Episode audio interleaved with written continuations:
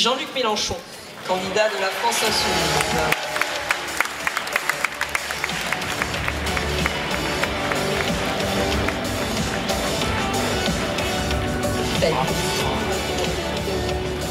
Monsieur Mélenchon, vous faites partie de ceux qui pensent que l'objectif zéro SDF, zéro sans-abri est atteignable.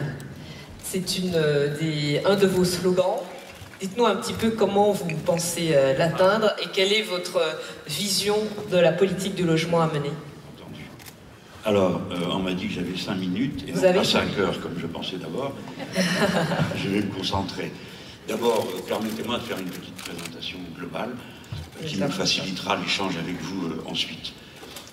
la question du logement a une centralité dans la vie des gens qu'il est nécessaire de rappeler. Ce n'est pas euh, euh, un thème comme un autre. Tout commence par le fait qu'on est un espace protégé dans lequel on organise son existence comme on l'entend. C'est pourquoi, au bout du bout, l'objectif, ce sera toujours un logement pérenne pour tout le monde, pas euh, des situations transitoires dont on devrait se satisfaire en attendant le retour de ceci ou de cela. c'est un point d'accès aux autres droits. Excusez-moi, monsieur il faut monter un petit peu le micro. Oui. voilà. Le point d'accès aux autres droits, le droit à l'éducation pour les enfants qui, pas, qui ne sont pas logés correctement, à la santé. Et je voudrais, euh, pour peut-être souligner l'importance de la question dont nous traitons, rappeler que euh, les SDF, quand ils n'ont pas la possibilité d'aller se doter d'une adresse dans une nouvelle boutique, sont des personnes non seulement reléguées, bannies socialement, mais elles le sont aussi en tant que citoyens et ne peuvent plus participer à la vie collective. C'est donc un extrême bannissement dont nous parlons là. Enfin, il me semble qu'il est nécessaire de rappeler une chose très importante. Non, tout ceci n'est pas sans cause unique. Et la cause unique, c'est la répartition de la richesse entre ceux qui ont tout et ceux qui n'ont rien. Et le mécanisme de l'immobilier et du logement est central dans les mécanismes de l'accumulation capitaliste de notre époque. La preuve, c'est que la plupart des grosses crises ont éclaté dans les grands pays, et notamment celle de 2008, à partir de la question du logement aux États-Unis, qu'elle a éclaté à, partir de la question du logement en Espagne. On voit bien que c'est là que l'inégalité et la spéculation trouvent leur premier aliment. Donc ne faisons pas comme si ça n'avait rien à voir avec la nature du capitalisme de notre époque et des raisons pour lesquelles nous le combattons. J'espère que je ne choque personne en parlant de capitalisme, je peux le nommer autrement, si cela facilite l'échange. Donc il s'agit d'un rapport de force sociale. Alors là-dedans, il faut donc affirmer des principes. Premièrement, je donne priorité au collectif sur l'individuel. Ce qui signifie que dans mon esprit, il ne peut pas être question de vendre des logements sociaux, quelle que soit la forme que prend cette vente. Deuxièmement, je pense qu'il faut penser l'argent que l'on met dans le logement comme un investissement et non comme une dépense. Et je voudrais rappeler à tout le monde le caractère extrêmement productif, puis dans cette société, il faut tout justifier par l'argent. Mais c'est extrêmement productif. Un euro mis dans un investissement produit 3 euros d'activité. C'est le chiffrage du FMI, pas d'une agence bolchevique, hein, du FMI. Pour 1 euro d'activité, euh, 1 euro d'investissement, 3 euh, euros euh, d'activité. Donc ça fait un retour sur investissement à l'État qui est considérable si l'on prend le taux moyen de TVA et si on oublie le nombre de gens que ça met au travail et qui se mettent à payer un impôt sur le revenu. Donc la question du financement, au risque de vous surprendre, n'existe pas dans l'économie de long terme. Comme cela a été dit ce matin, un euro investi dans cette manière est directement revenu dans la caisse de l'État au bout de 20 ans. Par conséquent, la seule question que nous avons à nous poser, c'est comment on répartit et comment on organise la circulation de cet euro. Enfin, troisième point, j'aborde la question du logement avec un état d'esprit particulier qui est d'aller vers une sécurité sociale du logement, comme le propose d'ailleurs la Fondation, et je, m'abrite derrière la Fondation pour me réclamer de cette sécurité sociale du logement. Ça m'amène à dire que euh, euh, je propose trois mots pour faire vite. Hein. Tout à l'heure, vous allez sans doute m'interroger. Sécurité sociale du logement, c'est chacun selon ses moyens, chacun selon ses besoins. On ne doit donc pas réguler par le prix, mais par le revenu que chacun est capable de consacrer à son logement. Donc, dans le logement social, je suis pour qu'on parte du pourcentage, non pas dont les gens disposent, mais du pourcentage de ce que l'on peut demander à tout le monde. Autrement dit, la même demande à chacun. Enfin, euh, je prends trois mots. Construire 200 000 logements, peut-être qu'on va entrer dans le détail tout à l'heure, 700 000 réhabilitations. Croyez-moi, ceci pour moi n'est pas euh, le chapitre euh, logement du programme, c'est le chapitre logement et écologie. Parce que ces logements vont nous permettre de déployer les mécanismes de la planification écologique pour en faire, par exemple, évidemment pas des passoires thermiques, mais même au-delà de ça, nous allons en faire des logements qui devront être des, logements à énergie positive, c'est-à-dire qui dégagent plus de production d'énergie qu'ils n'en consomment. C'est ça le défi. Ça coûte 18 euh, milliards, nous l'avons calculé, je l'intègre à mon plan de 100 milliards de plus. Vous M. Fillon veut retirer 100 milliards, moi je veux les rajouter. Ce qui n'est pas grand-chose, 100 milliards sur le total. Et je trouve invraisemblable qu'on vienne, à chaque fois qu'on parle euh, d'argent, évoquer le poids de la dette. Vous m'interrogerez peut-être euh, tout à l'heure sur la question. Je finis en disant deux choses. Pardon, non, j'ai dit construire, j'ai oublié tarir. Tarir, c'est tarir les expulsions. Bon, alors on ne peut pas interdire les expulsions aussi longtemps que le droit au logement n'est pas dans la Constitution. Parce que euh, ce sera déclaré inconstitutionnel euh, de dire on interdit euh, les expulsions.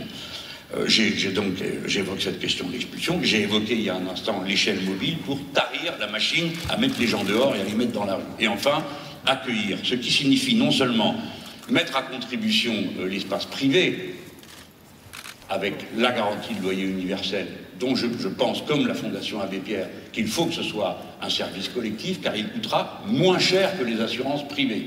Ça, c'est la révélation de cette campagne électorale. Déjà, avec l'idée de sécurité générale, de sécurité sociale globale, on a compris que ça coûtait moins cher ce qui est mutualisé que ce qui est privatisé. Je ne vais pas me faire que des amis dans cette salle, je l'imagine, mais je tiens à le dire. Alors, force doit rester à la loi. Par conséquent, on ne peut pas toucher à la loi SRU. Euh, il n'est pas vrai qu'elle soit appliquée bestialement et uniformément sur tous les territoires. Ce n'est pas vrai. Il y a beaucoup de gens que ça arrange même de payer des amendes plutôt euh, que euh, de respecter la loi SRU. Mais dans quel pays vit-on s'il est possible dorénavant de se soustraire à la loi simplement quand on a les moyens de se le payer? Il faut donc rendre la répression tout simplement insupportable et infinançable. Et j'assume cette position. Je sais qu'elle peut paraître un peu sévère, mais elle est nécessaire quand il y a un état d'urgence de cette nature. Il faut réquisitionner les 3 millions de logements euh, vacants. Vous m'interrogerez sur la question. Et je termine comme j'ai commencé. Il y a la nécessité d'un rapport de force économique. Je ne fermerai jamais les yeux sur le mécanisme qui est à l'œuvre derrière la spéculation immobilière. C'est la raison pour laquelle, pour la briser, il nous faut imposer plus sévèrement les hautes transactions immobilières, celles qui concernent les sommes les plus fantastiques. Et enfin, euh, réfléchir à ce que signifie l'héritage dans ce domaine. Mhm. Pour quelle raison quelqu'un qui n'a rien fait bénéficierait de l'avantage de tout ce qui a été fait par la collectivité pour valoriser le logement dans lequel il se trouve? Je pense qu'au moment de l'héritage, il faudra évaluer ce qu'a été cette valorisation, et cette valorisation devrait la taxer de manière à en effacer l'éventuel bénéfice qui pourrait conduire des gens à en abuser. Je vous prie d'excuser le ton de débit de mitraillette sur lequel je viens de dire tout ça, mais j'ai essayé de tout dire. Et vous avez un petit peu dépassé votre temps. Euh, c'est avec euh, l'imposition euh, des transactions immobilières, c'est avec les taxations plus fortes, par exemple, des biens en héritage, que vous financez la, construction de 200 000 logements neufs par an, essentiellement du HLM, et la réhabilitation de 700 000 logements par an. Je n'éprouve pas le besoin. Il faut comprendre un mécanisme économique. Sur mon papier, et je voudrais dire que tout le mérite du programme et du livret qui s'en est déduit euh, vient de, de Léla Chémy et d'Antoine Salès, qui sont les, deux porteurs du, projet. Sur mon papier, on a prévu les choses que je dois dire. Euh, qui sont intelligentes, bien sûr. Oui, mais vous n'êtes pas de ce genre-là. en revanche, on ne vous entendra pas au fond, hein, si vous... Oui, oui, je, je, vais vous répondre, euh, mais je veux dire, d'abord, je vous lis ce qu'on m'a dit de dire. Augmenter les aides directes de l'État.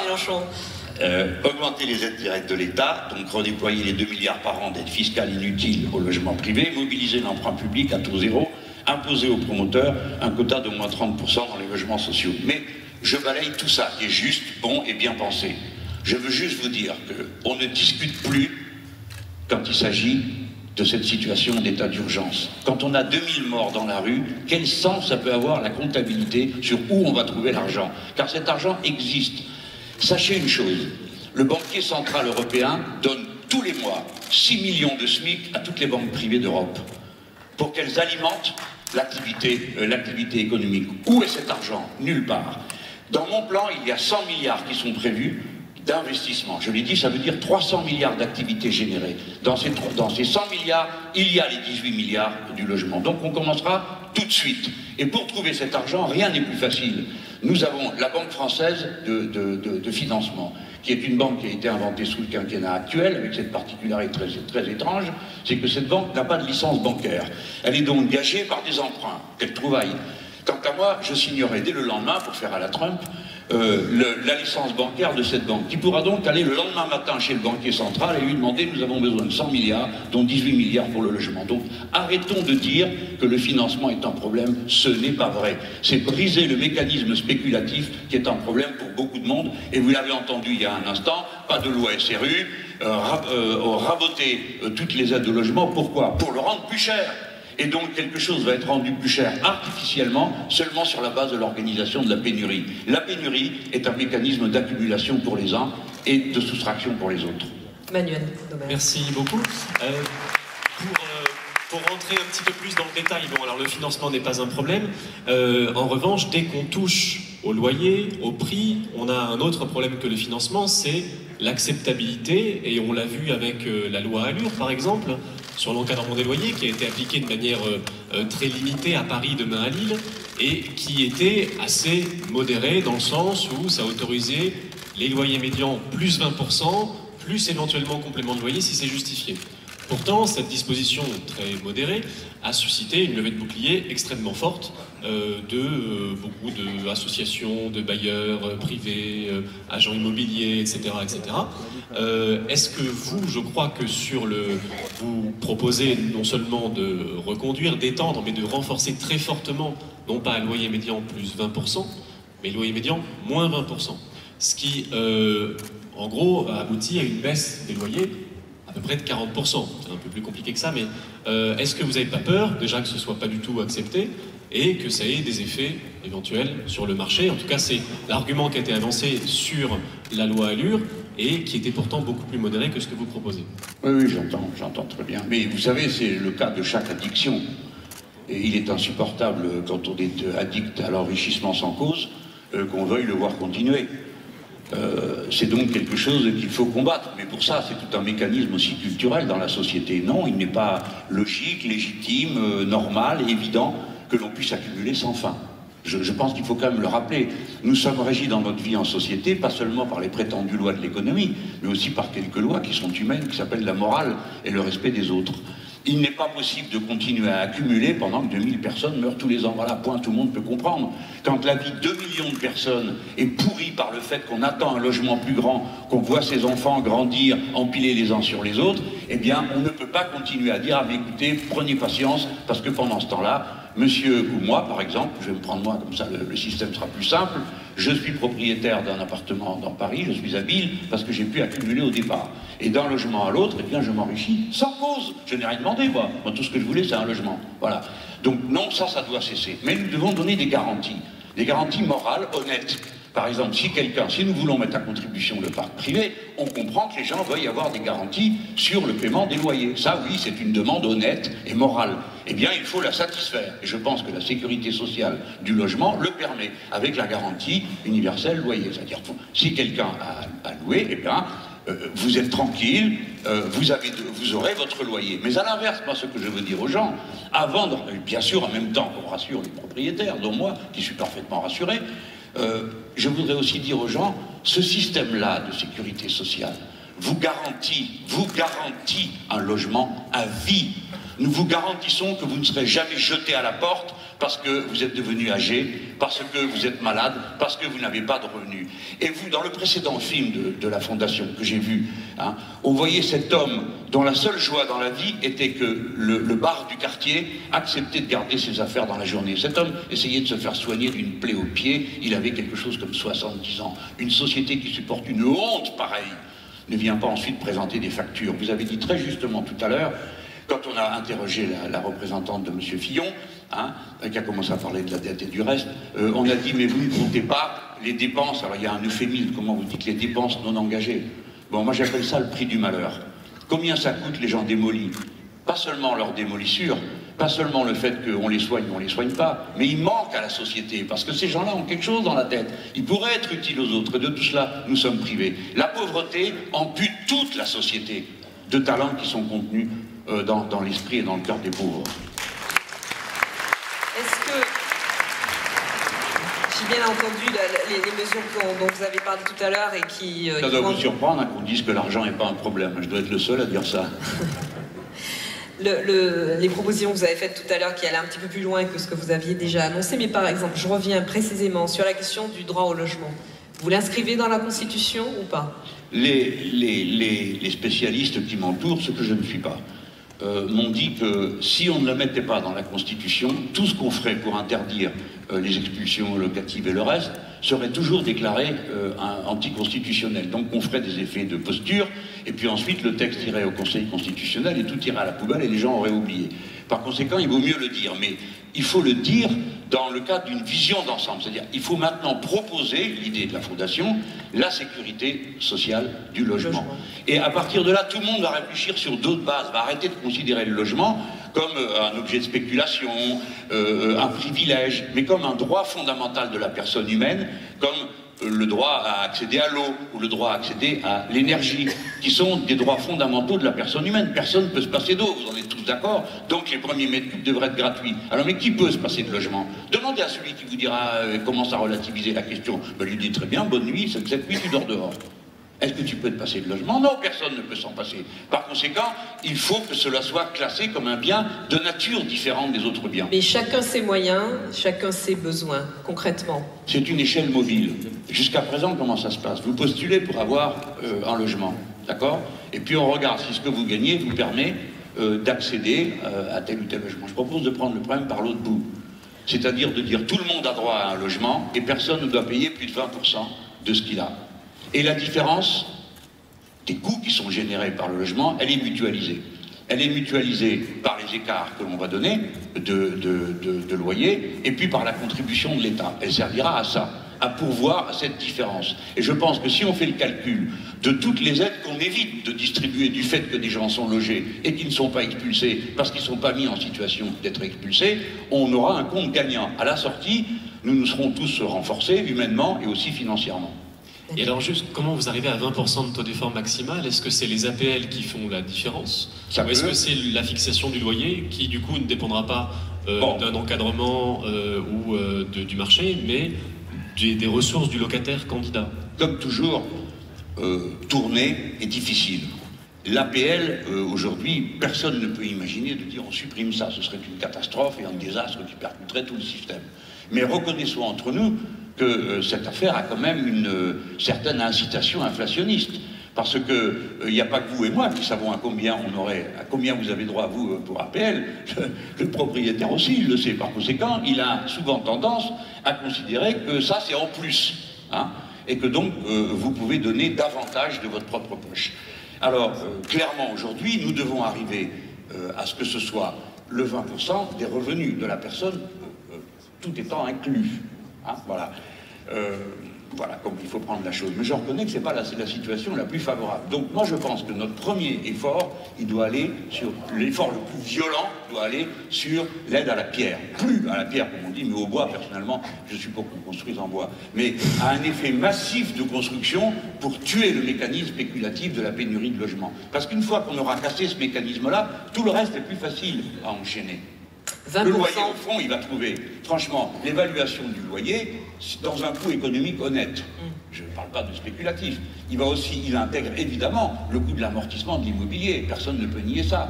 Donc, si le mécanisme qui pousse à la hausse permanente de l'immobilier est rompu, normalement, on doit retrouver la trace dans les loyers. Mm. Vous savez, il y a des pays ou des, zones où la, terre appartient, quelle horreur, à 100%.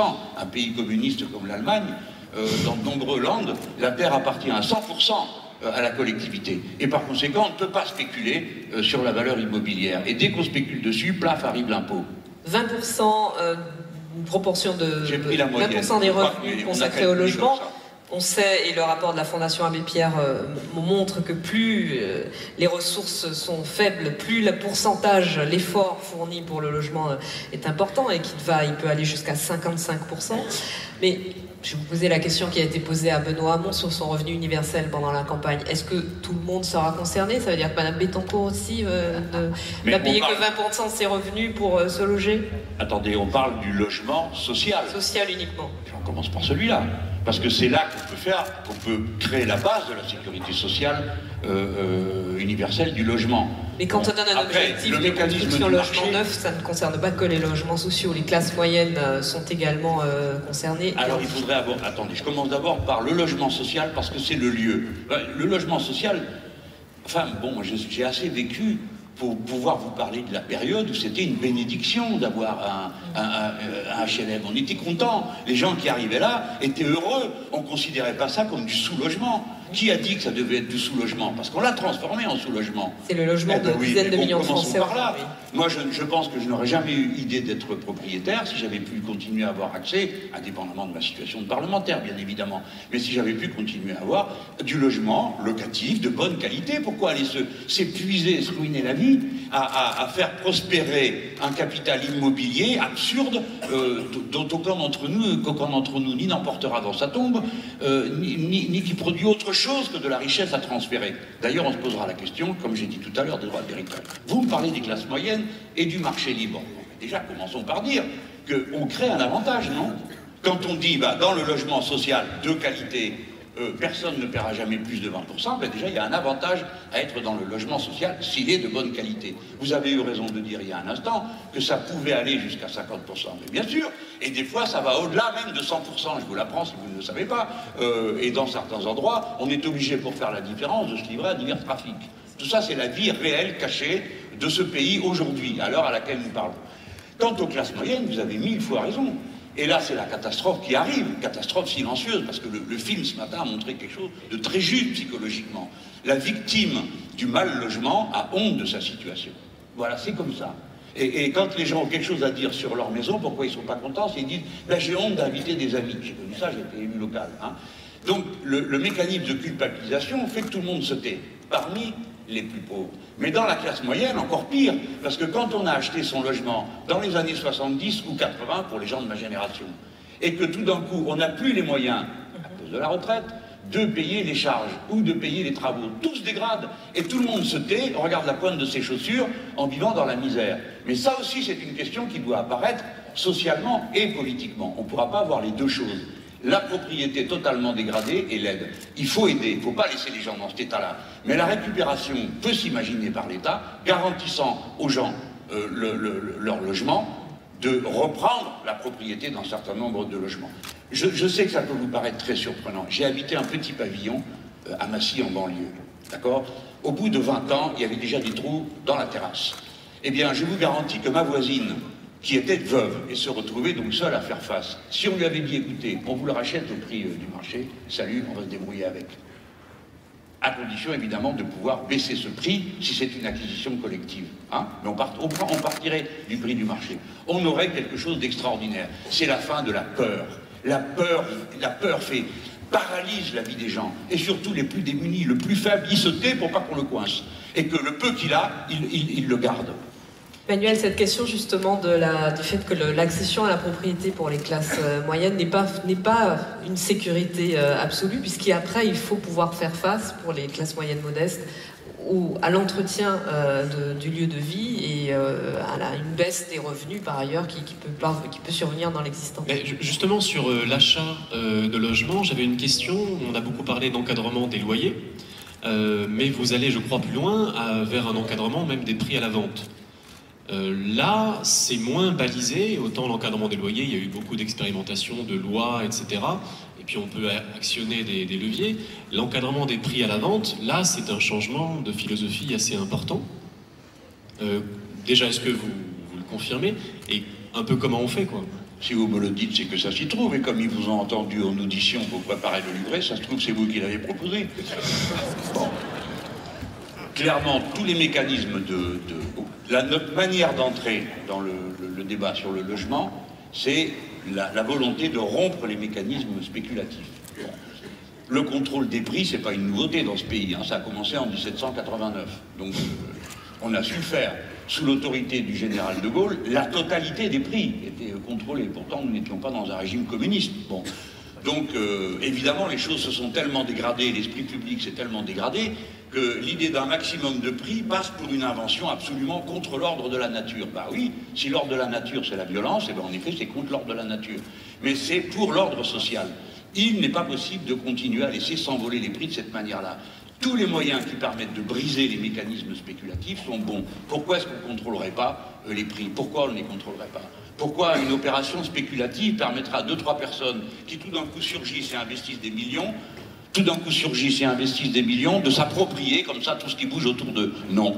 Donc, je ne dis pas que je commencerai par le contrôle des prix, parce que là, je vois bien, à toutes les difficultés que mon programme m'expose, s'ajouterait sans doute une bronca euh, de toutes sortes de gens qui se trouvera à la période de l'héritage. Mais Vous savez, la, réquisition des logements euh, vides, c'est très impopulaire aussi, auprès de ceux qui sont les propriétaires de ces logements. Mais le logement vide, c'est pareil, c'est pas supportable. Euh, bon, alors donc, il y a tous les moyens qui permettent d'encourager, de presser. Puis à la fin, il y a la réquisition. Enfin, c'est, mettez-vous devant quelqu'un, on habite, non c'est pas vous, c'est l'autre, qui habite dans le même quartier que moi. La nuit, on voit les gens, on voit les gens se cacher dans le dixième, on les voit courir, dormir. Et je vois des fois des femmes, elles se cachent plus que les autres, et des fois elles ont, elles ont des enfants un ou deux petits qui sont là et qui se cachent la nuit. Je n'exagère pas, ce sont des choses bon Dieu. Pourquoi? Pour pas qu'on leur prenne leur gosse, ce qui est bien normal. Hein. Eh bien, alors, quand vous voyez ça, quoi? Qu'est-ce qu'on dit? Comme ce que j'ai dit tout à l'heure, je veux le, laisser dans, sa, dans toute sa vigueur, dans toute sa force. Qui est capable de dire à ces gens, prenez votre mal en patience, parce que j'ai besoin de 10 000 euros de plus que les 100 000 que j'ai déjà Voilà. C'est une règle morale, de vie commune. Si on ne le comprend pas, tout le reste, ce sont des mots ça n'a pas d'importance. Moi aussi, je suis capable de vous proposer 10 000 manières de spéculer. La personne qui était assise à ma place avant, elle pense que ce qui va régler la vie, c'est le marché. Je ne le crois pas. Je pense que euh, mettre le marché dans le logement, c'est à peu près comme proposer pour apprendre à conduire de boire. Pas mal. Encore une question, euh, Jean-Luc Mélenchon. La, Fondation Abbé Pierre euh, tient beaucoup à ce que l'intercommunalité soit plus mise en valeur, que la décision euh, revienne beaucoup plus à l'intercommunalité qu'aux municipalités elles-mêmes. Est-ce que vous êtes de cet avis? Pas vraiment.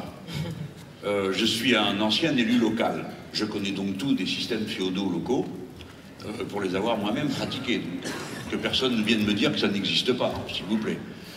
Euh, alors après, indépendamment de la question du logement, je, l'avoue, hein, indépendamment de cette question. Oui, parce qu'aujourd'hui, on a des offices HLM, par exemple, le monstre au Pivois. Euh, bon, d'accord, alors celui-là, il est très intercommunal et interdépartemental. Donc, je ne voudrais pas dire à propos du logement quelque chose qui vienne nier sur ce que je dis ailleurs. Pour moi, la base, la cellule de base de la démocratie en France est la commune. Et je n'aime pas, et je veux combattre le processus de métropolisation qui est en cours, qui est la forme de l'organisation générale du territoire favorable à la concentration du capital et des moyens que, la grande finance met en place pour concentrer euh, et accumuler. Et c'est dans le cadre de cette métropolisation qu'il se crée cette chose incroyable, qui est que les centres deviennent très chers, la périphérie moins chère, et que cette périphérie s'éloigne sans cesse à mesure que le taux du foncier augmente. Par conséquent, la métropolisation est en soi une mauvaise chose. Autant les syndicats intercommunaux qui sont voués à des objectifs particuliers, l'eau ou autre chose, hein, ont un sens quand ils reposent sur la libre adhésion des communes qui ont identifié leurs besoins. Alors, la même personne qui, il a un instant, se trouvait ici, regrettait que la loi SRU, qu'apparemment elle ne connaît pas, s'applique partout de la même manière. Par contre, la même personne était aussi euh, et, partisane des métropoles urbaines, parce que c'est leur modèle d'organisation de la société. Je dis à la Fondation, je comprends la préoccupation qui est de dire qu'on prend, les gens ont une circulation quand même, hein, mais faites attention à pas ouvrir une porte que vous ne pourrez plus jamais refermer, qui est celle de dire la commune est disqualifiée en tant que niveau de décision. Non. Euh, quand les gens disent de oui, il y a 36 000 communes en France, ben ma réponse est et alors, où est le problème? Nous sommes un des pays les plus démocratiques du monde grâce à cet ancrage dans la commune et les libertés communales. Et n'oubliez jamais une chose, les communes se sont créées spontanément. Pendant que les gens parlaient aux États généraux, les gens sur place ont créé les communes et ce n'était pas les paroisses. Et, juste une question du coup sur euh, le, rôle des communes. En Ile-de-France, il y a 1200 communes. Comment est-ce qu'on fait pour faire des plans d'urbanisme avec 1200 communes et éviter l'égoïsme des uns qui renvoient vers les autres les logements sociaux, les centres d'hébergement et les pauvres en général Joker. C'est la bonne. Euh, ah non, non, non. Non, ça n'existe pas. Ça marche Mais c'est la bonne question, parce que là, si vous voulez, ça nous amène à autre chose. Euh, c'est la, la transformation du pays du fait de ces concentrations qu'on ne peut plus appeler des villes. Alors on a des communes, hein, mais autrefois la ville c'était ce qui venait au bout de la campagne. Maintenant c'est l'inverse. Hein. Bon, euh, Ben oui, la campagne, c'est quand s'arrête la ville. Euh, en gros, la concentration humaine euh, est telle que ce sont plutôt des tissus urbains continus, et là, vous avez raison. Il y a donc euh, des, des modes, sans doute, qui doivent être différents pour gérer cette affaire. Parce que vous avez tout à fait raison de se dire que les gens se dépassent de l'un à l'autre. J'ai connu ça très bien dans les l'Essonne, parce que c'est le mécanisme qui était en place. Maintenant, je pense que pour autant, pour autant, ça ne doit pas dessaisir euh, la, commune euh, de ses propres capacités d'intervention. Alors, comment on règle ça? Est-ce que c'est parce qu'on fait élire ces comités au suffrage universel direct qui peut être une réponse? La question qui se pose, c'est celle du contrôle démocratique, pas des structures administratives. On s'en fiche, elles sont subordonnées euh, au, au, contrôle populaire. Pour moi, l'idée, c'est le peuple est la, est la solution et pas le problème. Donc, si vous me dites, je donne le droit particulier, je donne un droit particulier sur ce sujet aux citoyens pour intervenir, je suis d'accord et je signe. Mais si vous leur dites c'est un droit en moi, je ne suis pas d'accord. Merci beaucoup, Jean-Luc Mélenchon, d'avoir répondu à, à l'invitation de la Fondation Abbé Pierre.